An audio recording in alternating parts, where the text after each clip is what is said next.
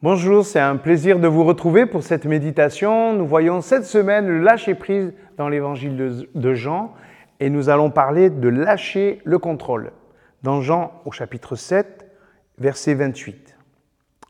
Jésus enseignait alors dans le temple. Il s'écria, Et moi, vous me connaissez, vous savez d'où je viens.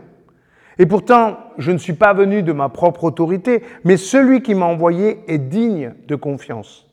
Lui, vous ne le connaissez pas. Moi, je le connais, parce que je viens d'auprès de lui et qu'il m'a envoyé. Ils cherchèrent alors à l'arrêter. Personne ne mit la main sur lui, car son heure n'était pas encore venue. Dans la foule, cependant, beaucoup crurent en lui. Ils disaient, quand le Christ viendra, accomplira-t-il plus de signes extraordinaires que n'en a fait celui-ci?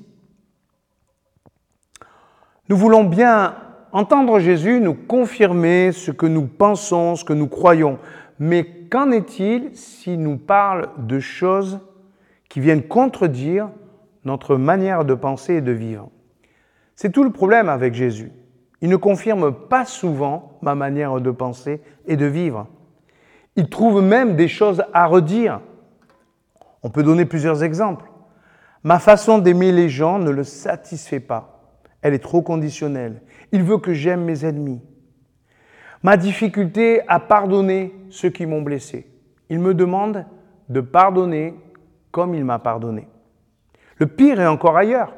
Le considérer comme le Seigneur qui va conduire toute ma vie. Soyons lucides, ceux qui ne croient pas en lui ne veulent pas de son autorité. Ils ne veulent pas perdre le contrôle. Du coup, ce sont des gens modestes, conscients de leur manque de puissance face aux événements, qui se mettent à croire en lui. Dieu va agir dans le monde à travers des gens modestes, parce que les riches, les dominants qui ont réussi, ne veulent pas renoncer à leur richesse et à leur pouvoir.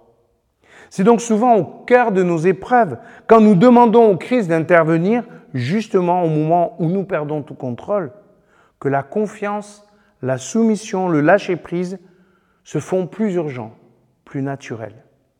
Et si au lieu d'attendre ces temps d'épreuve, pendant cet été, nous réfléchissions un peu mieux, acceptons de nous soumettre à lui tout simplement, parce qu'il est le Seigneur, parce qu'il nous connaît mieux que nous-mêmes, parce qu'il veut nous conduire vers une vie qui a plus de sens.